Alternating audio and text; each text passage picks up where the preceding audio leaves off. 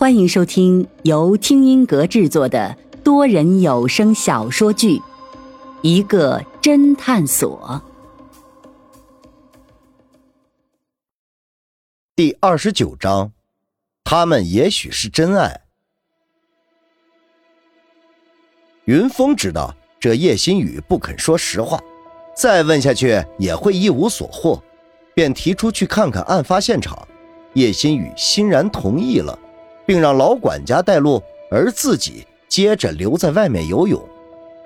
查看案发现场一般是命案第一件要做的事情，因为案发现场会留下大量的线索。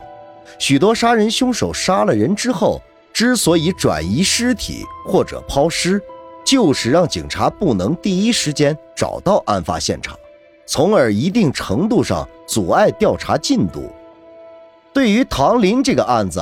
云峰前天晚上却没有第一时间查看案发现场，是因为案发时间已经过去两个星期了，而且警方已经宣布结案，那么案发现场就没有保护的意义了。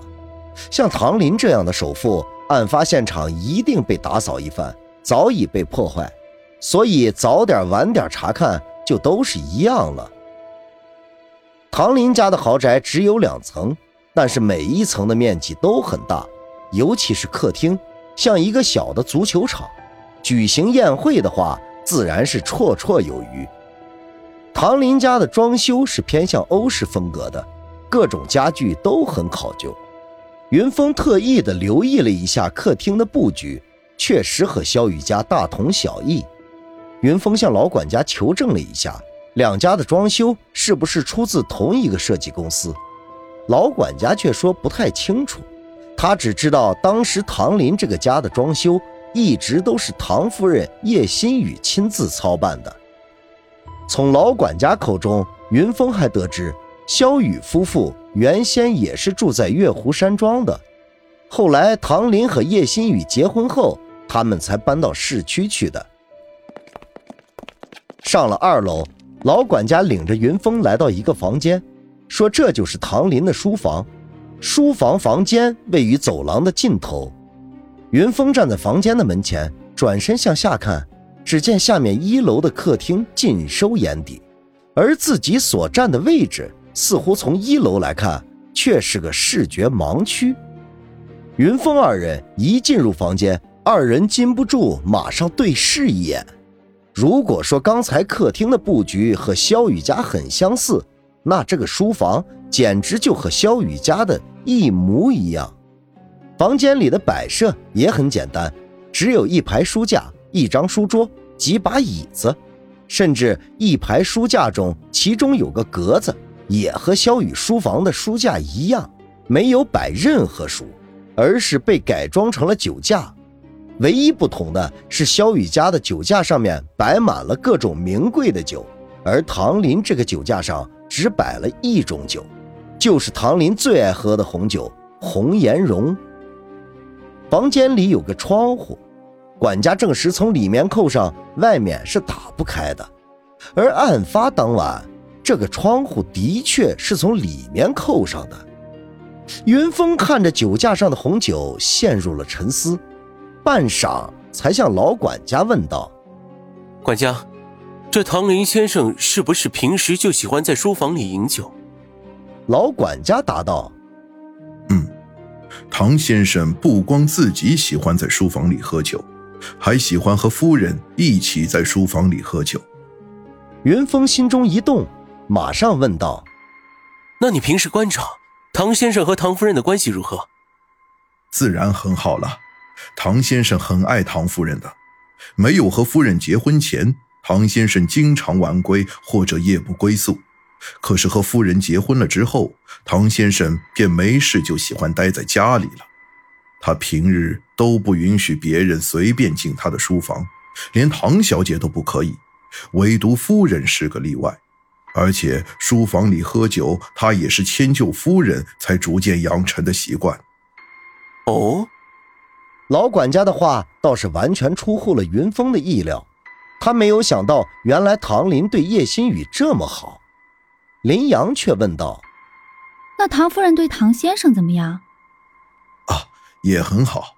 夫人经常自己亲自下厨给先生做好吃的，经常拉着唐先生一起去散步、看电影、去旅游。本来唐先生是一个工作狂，可是为了夫人就退休了。而他以前一直是个不苟言笑的人，可自从有了夫人之后，唐先生经常开怀大笑，好像整个人都年轻了十几岁。都说老少配，年轻的一定是图年老的钱，可是我看夫人就不是。和先生结婚的时候，夫人就有自己的工作，而且结婚后也一直没有辞掉。哦，在哪里上班？呃，在家里。夫人是个自由工作者，平时帮人做做设计，还兼职一些会计的事情，但是工资不少，而且完全够他自己的开销。难道夫人从来不花唐先生的钱？哦，不花，但是会接受先生送的礼物。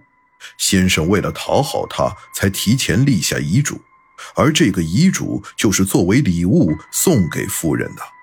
云峰更加惊讶叶新宇对唐林的态度，难道两个人真的是真爱？管家，恕我冒犯。照你这么说，唐先生和唐夫人关系这么好，可是唐先生去世后，唐夫人看起来一点也不悲伤啊。云峰小心翼翼的问道。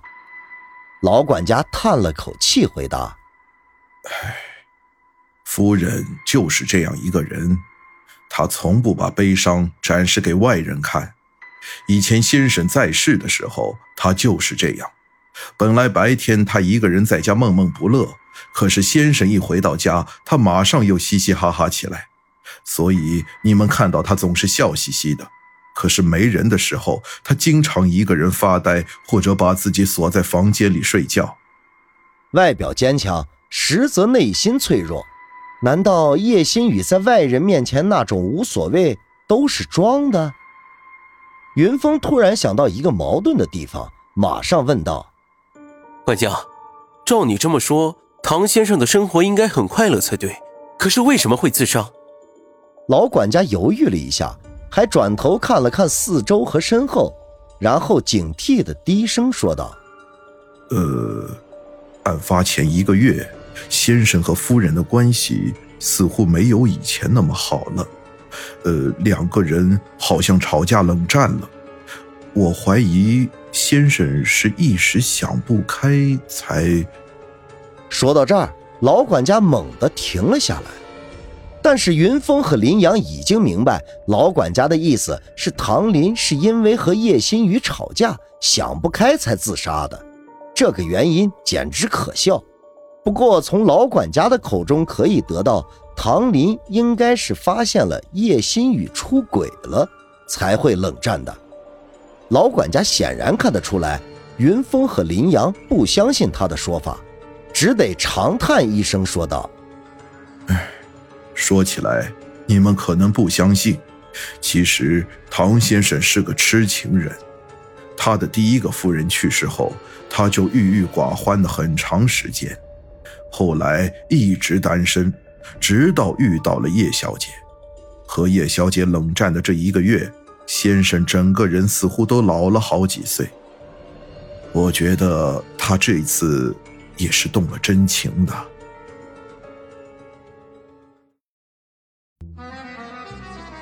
听众朋友，本集已播讲完毕，欢迎订阅收听，下集精彩继续。